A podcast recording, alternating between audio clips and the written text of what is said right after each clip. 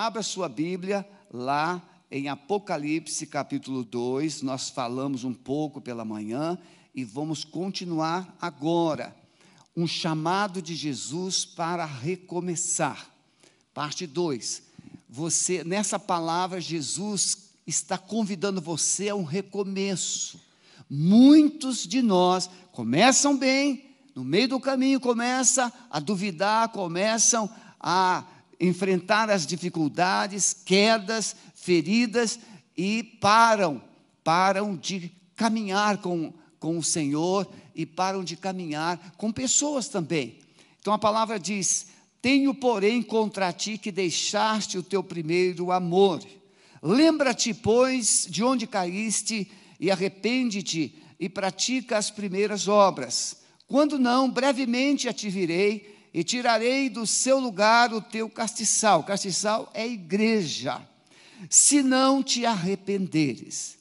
Essa palavra foi proferida pelo anjo do Senhor a João na ilha de Pátimos, quando Jesus se apresenta e o anjo transfere essas palavras para João na ilha de Pátimos. Essa palavra é a igreja de Éfeso. João, no ano 86 da era cristã, possivelmente, João é liberto, ele é solto da ilha de Pátimos, e ele já era o último apóstolo vivo, e ele é levado para Éfeso, e em Éfeso ele volta a pastorear essa igreja, a qual ele já havia liderado, mas agora ele volta já velhinho. Por isso que quando você é, lê primeira, segunda e terceira epístola de João, não, não é evangelho, mas epístola, lá no finalzinho, antes do Apocalipse, você vai ver que João usa uma linguagem assim: meus filhinhos, meus filhinhos, porque ele é bem idoso, bem idoso, quase 100 anos, e ele então vai tratar a igreja. A última frase da primeira carta de João, a última frase é assim, é, para cuidar com, cuidado com os ídolos, apartai-vos dos ídolos. Então havia na cidade de Éfeso uma deusa, um templo à deusa chamada Diana ou Artemis. Ela era, um, era uma cultura que envolvia muita prostituição, e essas sacerdotisas, centenas delas, a, o templo dessa deusa é, Diana era considerada uma das sete maravilhas do mundo antigo. Um lugar suntuoso, poderoso, muito grande. Mas essas sacerdotisas, elas se engravidavam, porque parte do ritual de adoração era a prática de uma orgia sexual. E muitas dessas sacerdotisas se engravidavam, e quando elas davam à luz, elas colocavam os bebês nas ruas da cidade. Por isso, o espírito de orfandade tremendo se apoderava da cidade de Éfeso. E havia um orfandade é o quê? Uma criança, uma pessoa sem a concepção, sem a mente, sem o pensamento de paternidade. Você pode até ter pais, mas você não se sente amado, órfão órfão de pais vivos. Você pode se sentir amado, você pode se sentir assim, dentro de uma família muito numerosa, mas você não tem um sentimento de aceitação, órfão de pais vivos. E mais, hoje nós temos um percentual muito grande de crianças cujas certidões não trazem o nome do pai. Muitas crianças no Brasil no mundo todo, no Brasil. Por quê? Mães solteiras e pais que não quiseram adotar, não quiseram registrar a criança ao nascer. E essas crianças ficam. Eu atendi uma vez lá no Rio de Janeiro, atendi não, houve um fato político e por isso que eu parei de me envolver ou de apoiar candidatos políticos porque eu falo, e falar é um perigo. E havia um assessor do prefeito que ah, ele não era flor que se cheirava. E eu falei algumas verdades num determinado encontro e ele ficou muito zangado comigo. E ele me ameaçou de morte, na época do governador Antônio Garotinho. E naquela época, as pessoas começaram a divulgar isso e o governador pediu que um secretário fosse lá na cidade de São João de Meriti e esse cidadão me chamou lá na sala do prefeito, me chamaram lá e ele falou assim: Pastor, é mentira, eu não ameacei o senhor de morte, não. Olha aqui a minha identidade. Não tem o nome do meu pai. Eu vendi bala no trem. Eu me esforcei muito para chegar onde eu estou. Você está entendendo? Ali estava um oficial, um homem público, mas não tinha na certidão o nome do pai. E por essa razão ele tinha tóxicos. Era uma pessoa vingativa, era uma pessoa que buscava de todas as formas possíveis uma aceitação pública. Ele queria chegar no topo. E ali eu disse para ele: Você está perdoado, mas a partir de hoje não me chame mais para nenhum evento, nenhum fato público, político, porque não vale a pena. Vocês não sabem ouvir a verdade, vocês querem ouvir o que agrada os ouvidos. E parei. Política, governos são, devem ser pessoas e situações cuja igreja, a igreja precisa orar. Mas é muito cuidado, principalmente pessoas como o pastor. A gente precisa ter muito cuidado, porque para elegermos alguém é tão fácil, mas para a gente manter alguém no espírito de Deus nesses lugares é um desafio muito grande. Da mesma forma, a igreja. A igreja de Éfeso era uma igreja operosa, era uma igreja que tinha um zelo tremendo, ela tinha um zelo doutrinário, ela tinha um zelo litúrgico, ela tinha um zelo a, através da liderança. E por causa desse excesso de zelo, de muito zelo, ela acabou perdendo alguns aspectos muito relevantes aos olhos do Senhor Jesus, que é o cabeça da igreja. Por exemplo, você pode ser membro da igreja, comprometido com vários ministérios, você pode dizimar, você pode ofertar, você pode ajudar os pobres, você pode fazer muita coisa, mas você pode não ter paixão por Deus. Você faz isso com uma expectativa de agradar a Deus. É o contrário. Nós fazemos porque Deus é digno. Nós não fazemos para agradar a Deus, nós fazemos para glorificar, porque Ele já fez por nós. Não fazemos para receber, já fazemos porque recebemos. Então Jesus ele vem no meio da igreja. E ele vai observar a igreja. Por exemplo, você não está vendo com os olhos biológicos, mas Jesus está aqui. Mas, pastor, a Bíblia diz que ele está sentado à direita do Pai intercedendo por nós. Sim, essa é uma posição de autoridade, de governo. Jesus tem o poder e o governo sobre toda a terra. Nem no inferno alguma coisa acontece sem ele dar autorização. Você crê que Jesus também governa no inferno? Mas, pastor, lá no inferno só tem sofrimento. Sim, o sofrimento está debaixo de uma autoridade de Deus. Porque o inferno não foi feito para você, o inferno foi feito para o diabo e para aqueles que decidem segui-lo. Então, até o inferno, o governo do inferno é estabelecido pelo poder e autoridade de Jesus. O diabo não faz o que quer, ele faz o que Jesus permite ele fazer. Ele é o governo, mas ele está aqui porque ele é onipresente. Ele está aqui porque ele é onisciente. Ele está aqui porque Ele é onipotente, Ele tem todo o poder em todo lugar. Então, nessa noite, a, a parte que eu quero trabalhar com você é que a preocupação de Jesus é com aquilo que levou você a se desviar, a perder o amor. Quer ver um exemplo? Num casamento, o casamento está indo de vento em popa e de repente acontece uma coisa e o amor conjugal começa a desaparecer. O relacionamento conjugal começa a se esvaziar. Aconteceu um fato, uma palavra proferida. Lembro uma vez que eu li um livro, já disse isso aqui. A mulher ficou grávida e o marido olhou para ela e disse assim: Quando você está grávida, eu tenho nojo de você.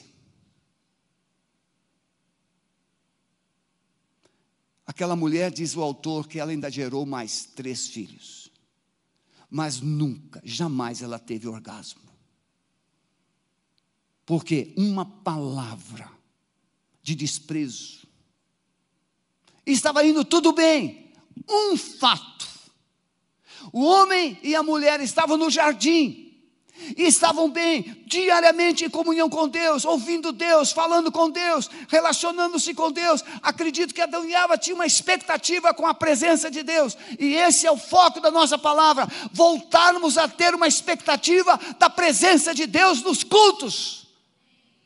A presença não é simplesmente uma coisa que vem com estereótipos físicos. A presença produz um impacto dentro do coração, produz um quebrantamento na alma, produz um fogo nos olhos, produz uma paixão no coração e você se derrama diante de Deus, porque a presença de Deus é poderosa. Você aqui que já visitou uma autoridade muito grande, muito respeitada, quando nós vamos visitar uma autoridade e vamos lá fazer alguma coisa ou falar alguma coisa, lá no fundo você fica um pouquinho gago. Você fica nervoso. Tem gente que fica nervoso até para começar a namorar. Eu ajudei um rapaz, eu já ajudei muita gente a casar. E tinha um rapaz que era ruim para arranjar namorada. Pense num cara ruim para arranjar namorada. E eu descobri que ele estava apaixonado. Uma morena bonita. Só que a assembleiana e o pai odiava. Os, o pai não gostava de Batista, porque achava que Batista nem crente era. E ele se apaixonou. Eu falei assim: você tem uma semana para se declarar para ela. Senão, eu vou dizer para ela. E aí, no último dia daquela semana, eles foram num casamento. E estavam à noite assim, aquela noite nublada, escura. E ele olhou e falou assim: Que noite linda. Ela entendeu na hora que ele queria demonstrar alguma coisa para ela. E ela olhou também e falou assim: Verdade, que noite tão linda. Começaram a namorar ali. É difícil. Jesus, Ele quer que você tenha liberdade na Sua presença. Conversar, por exemplo, Senhor Jesus, eu estou indo lá no supermercado, o senhor pode ir comigo, Senhor Jesus, e você vai conversando com ele, a presença dele, relacionando-se com ele. Você vai, solteiros aí, por favor, preste atenção. Você vai se encontrar com ela, com ele, vai namorar. Senhor Jesus, o senhor pode ir comigo no, com a minha namorada? Você está no carro sozinho com a sua namorada. Senhor Jesus, o senhor pode aqui sentar no banco carona comigo? E aí, quando você decidir começar a namorar, você diz, Senhor Jesus, o senhor pode observar o meu namoro, por favor? Será que é possível fazer isso? A presença. Sabe quando é que nós queremos a presença? Quando nós estamos em crise, quando nós estamos numa furada, mas Ele quer que a Sua presença seja nos mínimos detalhes nas mínimas coisas. Não é? seria bom? Não teria gravidez precoce se todo namorava assim, Senhor Jesus, vamos namorar comigo. Tem um livro, quem aqui já leu? Em, meus, em seus passos, que faria Jesus? Quem já leu esse livro? Tem um filme agora bom nesse, nesse tempo. Em seus passos, que faria Jesus? É o carpinteiro. Você precisa desenvolver um relacionamento com a presença dEle quem Ele é. É isso que Jesus está tentando fazer, ou buscando fazer com a igreja de Éfeso. Ele diz assim: Tenho, porém, contra ti que deixaste o teu primeiro amor. Lembra-te, pois, de onde caíste. No último versículo, Jesus vai fazer uma promessa, e é nessa promessa que está o tema da nossa palavra. Um chamado para recomeçar, porque o homem cai no Éden. Lá no Éden ele cai por comer o fruto proibido. Mas Jesus, ao final dessa carta, ele faz uma promessa de que aquele que vencer com ele vai comer da árvore da vida no paraíso de Deus. Então Ele quer que você recomece uma nova jornada, para que você possa entrar no paraíso novamente, do qual você foi banido, expulso, mas agora, pelo sangue que Ele derramou na cruz, você tem novo acesso e você pode entrar e compartilhar, usufruir da Sua presença da presença dEle. Ah, tem gente que pensa que não é digno de entrar na presença do Pai.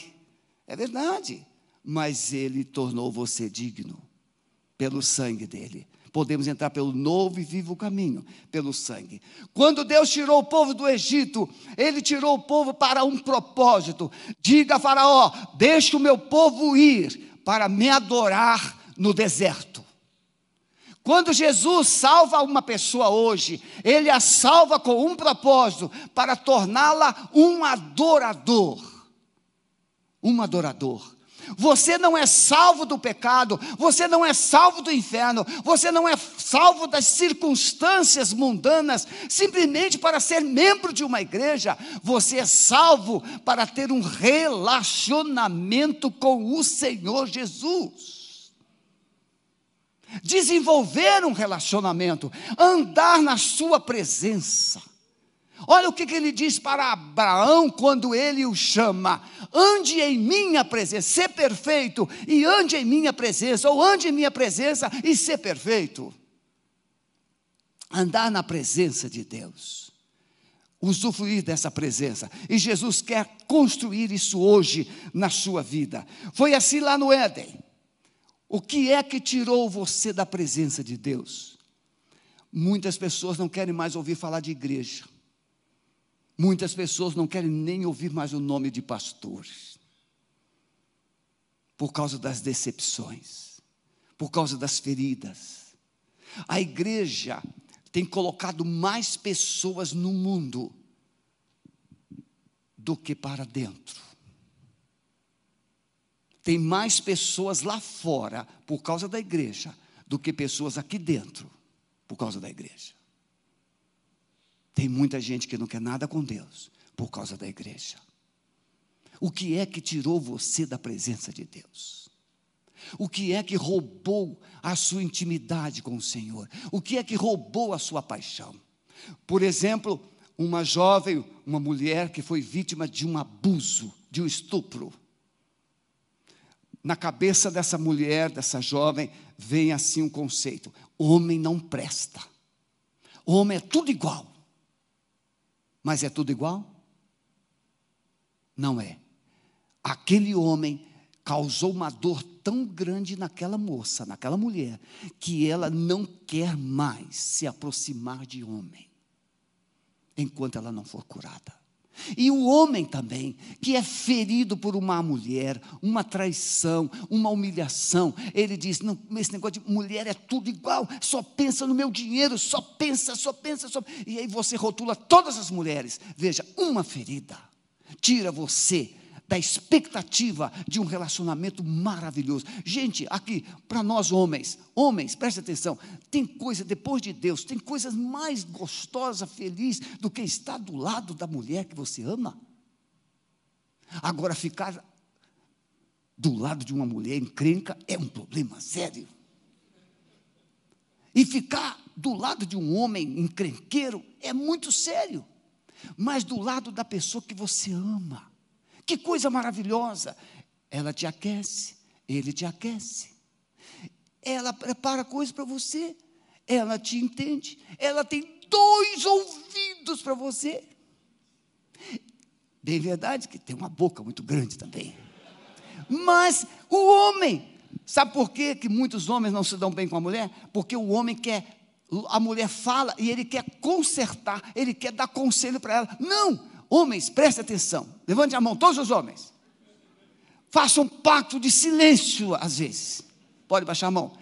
Quando a sua mulher começar a falar, você fica quietinho e ouça. Só ouça. E depois que ela falar tudo, você fala com ela assim: meu amor, terminou? Tem mais alguma coisa? E ela vai dizer assim: não, como foi bom você me ouvir. É só isso. O que a sua mulher quer é dois ouvidos para ouvir. E às vezes ela vai falar o que você não quer ouvir. Mas ouça. Não replique. Não tente replicar. É pior, porque ela vai falar tudo de novo. Então ouça e diga: meu amor, tem mais alguma coisa?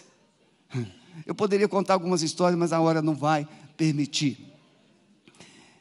Então, o que é que tirou você desse relacionamento? Às vezes é um fato. O que é que tirou você da presença de Deus? Aquele fato lá de Adão e Eva. Um erro, um pecado, destruiu tudo que Deus construiu.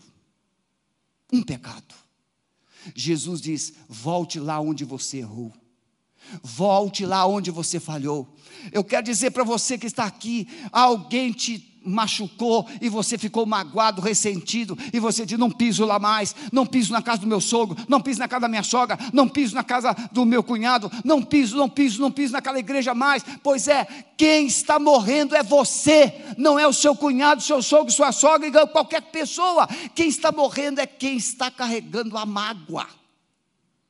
Mas Jesus, pastor, eu acho que ele não estava bem da cabeça quando ele diz: se o teu irmão pecar contra você, vai lá e pega. Não foi ele que errou, é ele que tem que vir aqui pedir perdão. Não, preste atenção.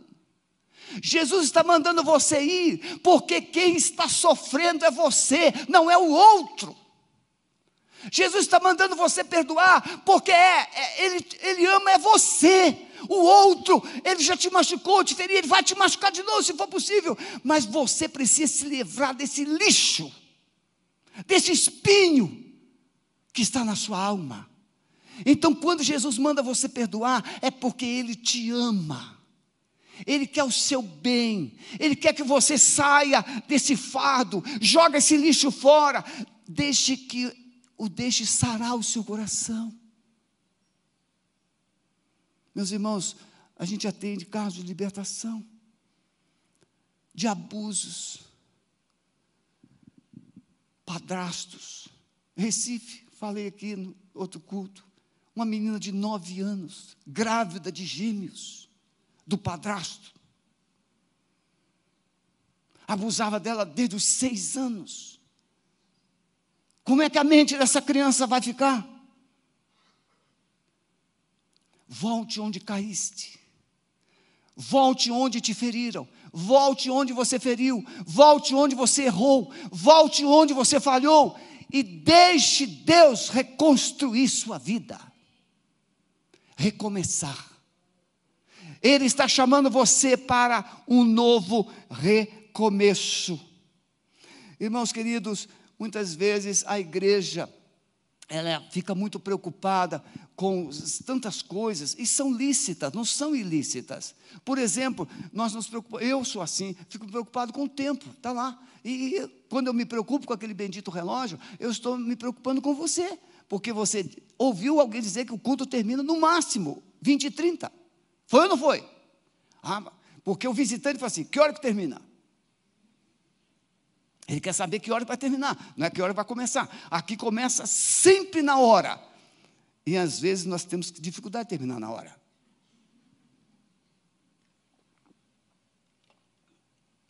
Mas pela manhã nós terminamos pontualmente a, a, a, o culto, se o pregador for o pastor. Alguns aí, só a graça de Deus. Mas a igreja precisa se preocupar com algo que Deus está preocupado. A igreja precisa se preocupar com algo que está no coração de Deus. E eu fico perguntando: será que havia ordem de culto na igreja primitiva? Primeiro, que não tinha nem templo. Não tinha um templo. Não, hoje o culto, um piano com som solene, no meu tempo de novo pastor, quando o pastor entra, o coro entrava, a igreja ficava em pé, aí o pastor já estava lá no púlpito, ele ficava em pé também, o pastor fazia aquela oração bonita, a igreja se sentava e o coro cantava. Parecia que o coro era Deus. Eu tive um regente que ele era assim bem exigente, mas ele encontrou um pastor novo, muito exigente também, E aí nosso culto tinha um horário para começar. Todo domingo o coro atrasava uns cinco minutos. Eu falei assim, a partir de hoje vocês vão ficar para trás. E deixou o coro para trás. Nunca mais o coro atrasou.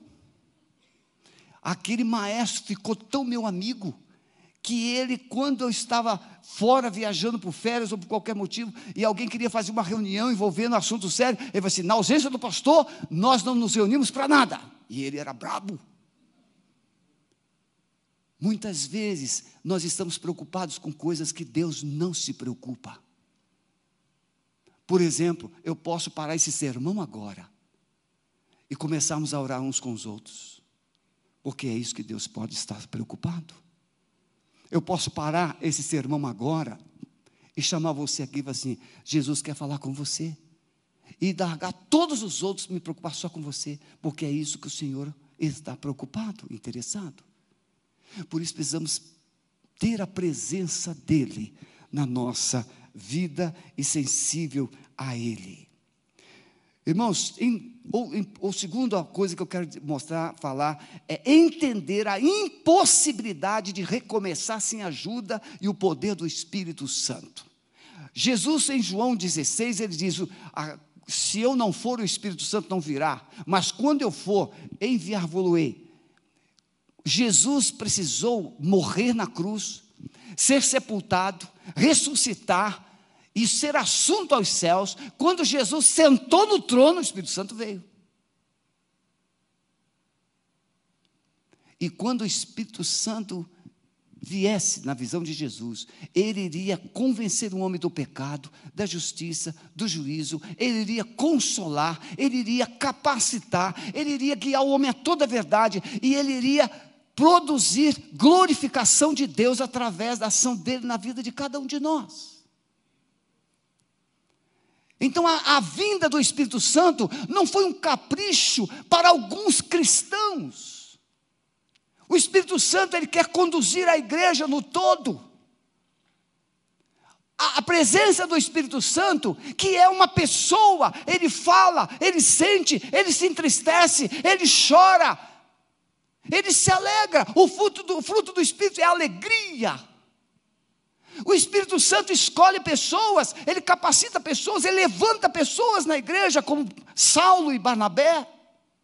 Separai-me a Saulo e Barnabé para a obra que os tenho designado, disse o Espírito Santo à igreja de Antioquia. Então o Espírito Santo precisa ser ouvido, sem a presença, sem a ação do Espírito Santo, nenhum crente vai conseguir recomeçar a sua vida. A igreja jamais poderá reconstruir, recomeçar os propósitos de Deus, eterno de Deus, sem a presença e a ação poderosa do Espírito Santo. Então repete comigo, por favor. Amado Espírito Santo, mais forte. Amado Espírito Santo, eu preciso de ajuda do Senhor para recomeçar a minha trajetória para com o Senhor. Eu quero ser ajudado por ti. Abra os meus olhos, derrete o meu coração, quebra a minha dureza e me ajude a crer de todo o coração, ouvir a tua voz, em nome de Jesus. Amém, meus irmãos?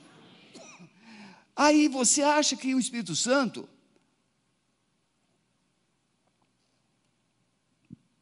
ele só está trabalhando quando você começa a sentir arrepios. Às vezes arrepios é o espírito maligno. Pare de querer sentir coisas e passe a crer na verdade.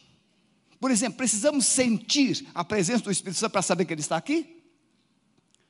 Precisamos, igreja? Ele está aqui ou não está? O problema é que às vezes você não percebe isso. E você não valoriza isso. A palavra diz assim: quando Paulo chegou em Corinto, lá estava Apolo.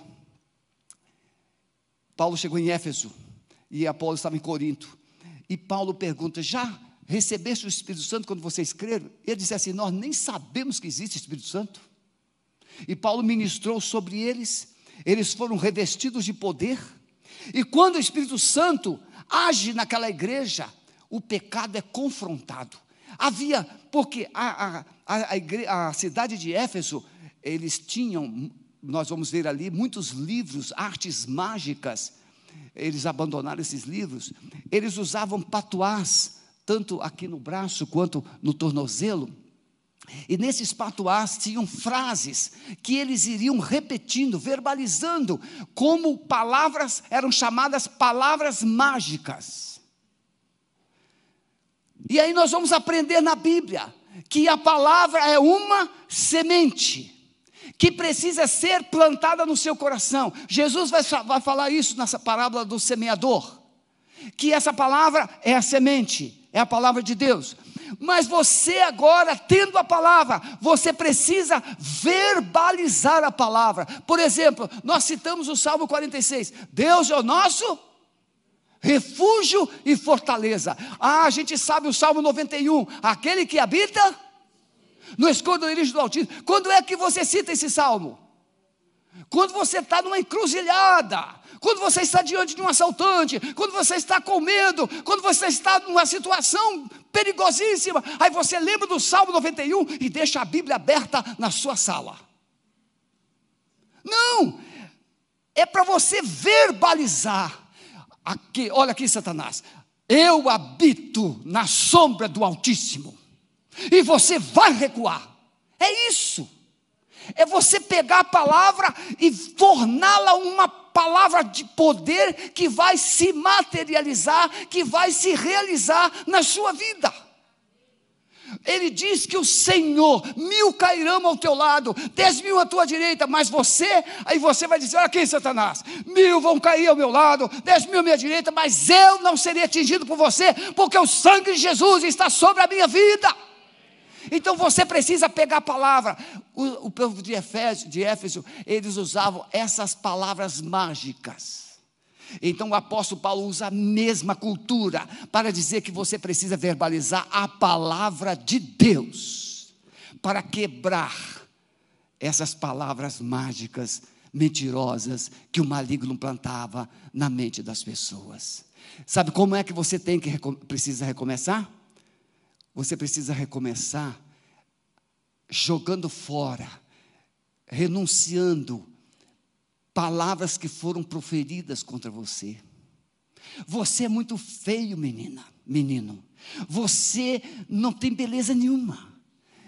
Tem moças lindas que elas ficam na frente do espelho e não conseguem enxergar beleza, e passa um creme, e passa um negócio, e passa outro, bota uma peruca vermelha, bota uma peruca verde, e bota isso, elas nunca se sentem aceitas, por quê? Porque na alma tem uma palavra que foi proferida, você é feia, você não tem valor, e então ela encontra uma série de estereótipos para ela se sentir bem e bota pince no, ouvido, na sobrancelha, na língua e não sei mais aonde, tudo para sentir-se aceita.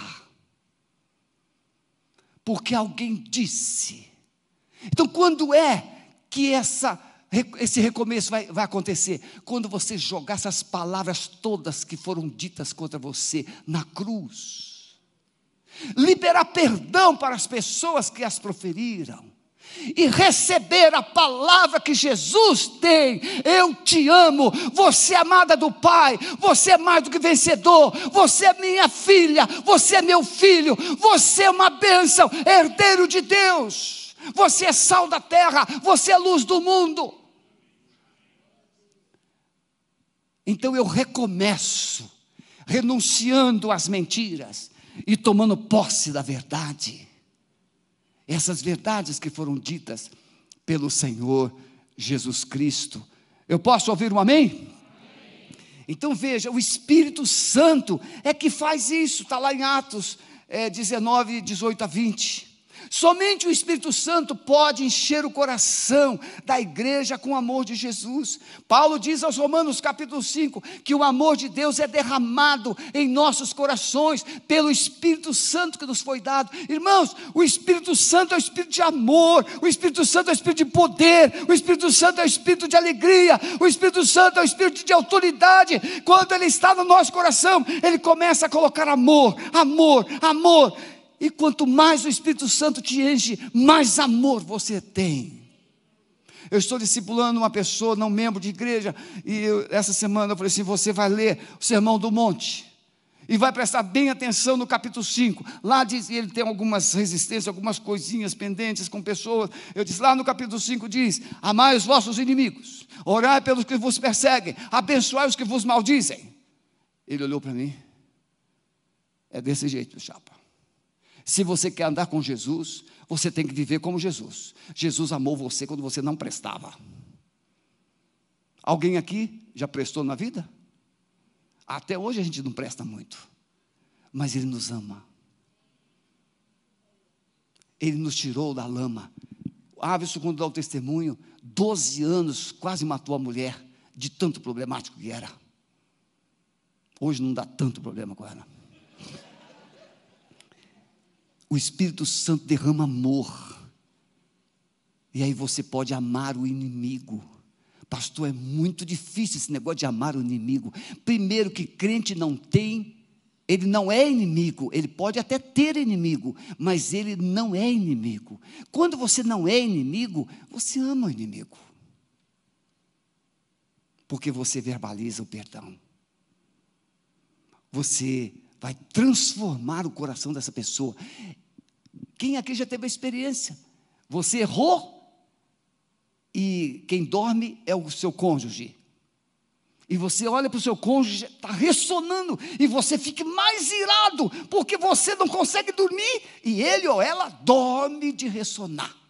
Quem já teve essa experiência? Seja sincero. Vários tiveram. E aí a gente fica irado, mais irado, porque o outro dorme e você não dorme. É porque você que está carregando o lixo, a mágoa então Jesus disse que nós seríamos é, conhecidos ou reconhecidos pelo amor. O novo mandamento vos dou, que vos ameis uns aos outros, como eu vos amei a vós. Nisto todos conhecereis que sois meus discípulos, se vos amardes uns aos outros. Nós seremos vistos como alguém que realmente está recomeçando uma vida com Deus, se em nós for visto marcas de Deus. Marcas de Deus, não é marca de crente.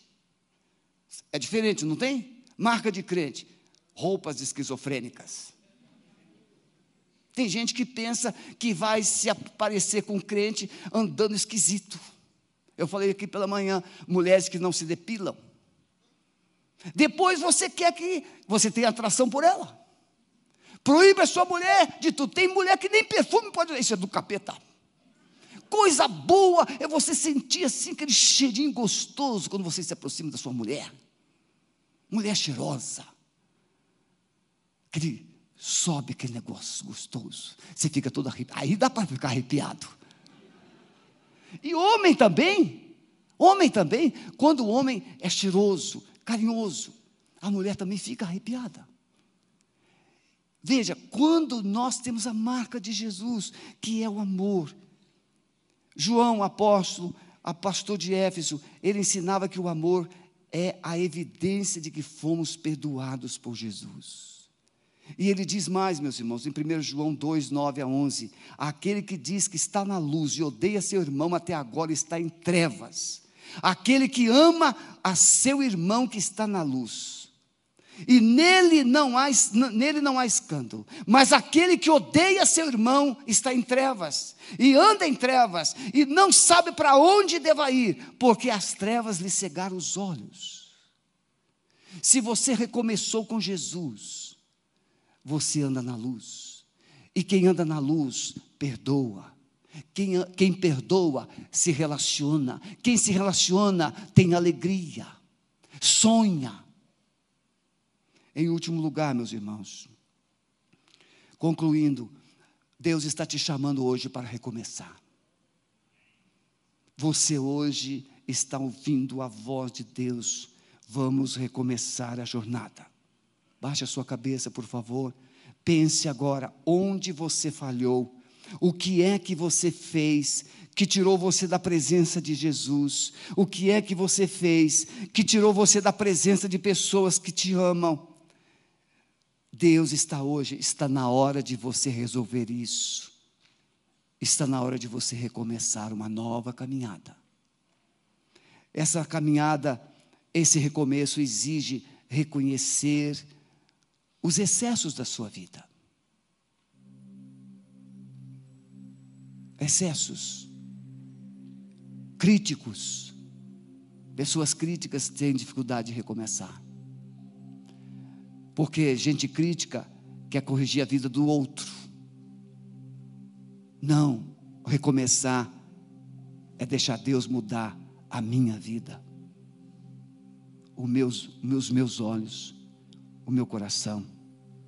Recomeçar exige arrependimento, ou seja, voltar onde errou, pedir perdão, abandonar o erro e andar com Jesus, como antes, com alegria. E por último, esse chamado é para quem deseja vencer. Esse chamado é para quem deseja voltar a usufruir da presença do Senhor. Eu acredito que no jardim do Éden havia uma intimidade tão grande entre homem e Deus, que o homem sentiu muita tristeza e dor quando ele a perdeu. Perder a presença de Deus é muito ruim traz solidão, traz medo, traz culpa, traz fuga. Mas hoje Jesus está aqui, está te convidando a recomeçar, recomeçar com Ele, porque Ele te ama, Ele quer te perdoar, Ele quer te levantar, Ele quer te restaurar. Você gostaria de recomeçar uma caminhada com Jesus? Se você quer, Pode sair do seu lugar. Vem aqui à frente. Vamos orar juntos. Eu quero recomeçar uma caminhada com Jesus. Sem nenhum medo. Venha. Eu preciso. Aleluia. Eu quero recomeçar. Não deixe que ninguém roube de você os, os propósitos de Deus.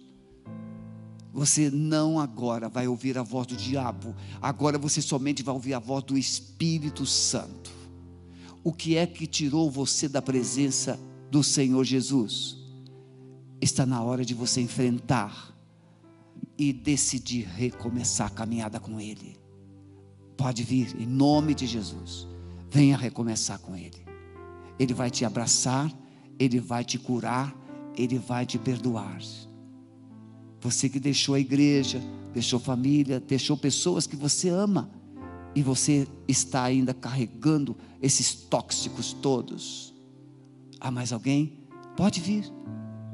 Recomece com Jesus hoje. Vamos ficar em pé. Se você quiser vir aqui enquanto vamos cantar este cântico, você pode vir e depois nós vamos orar com você em nome de Jesus.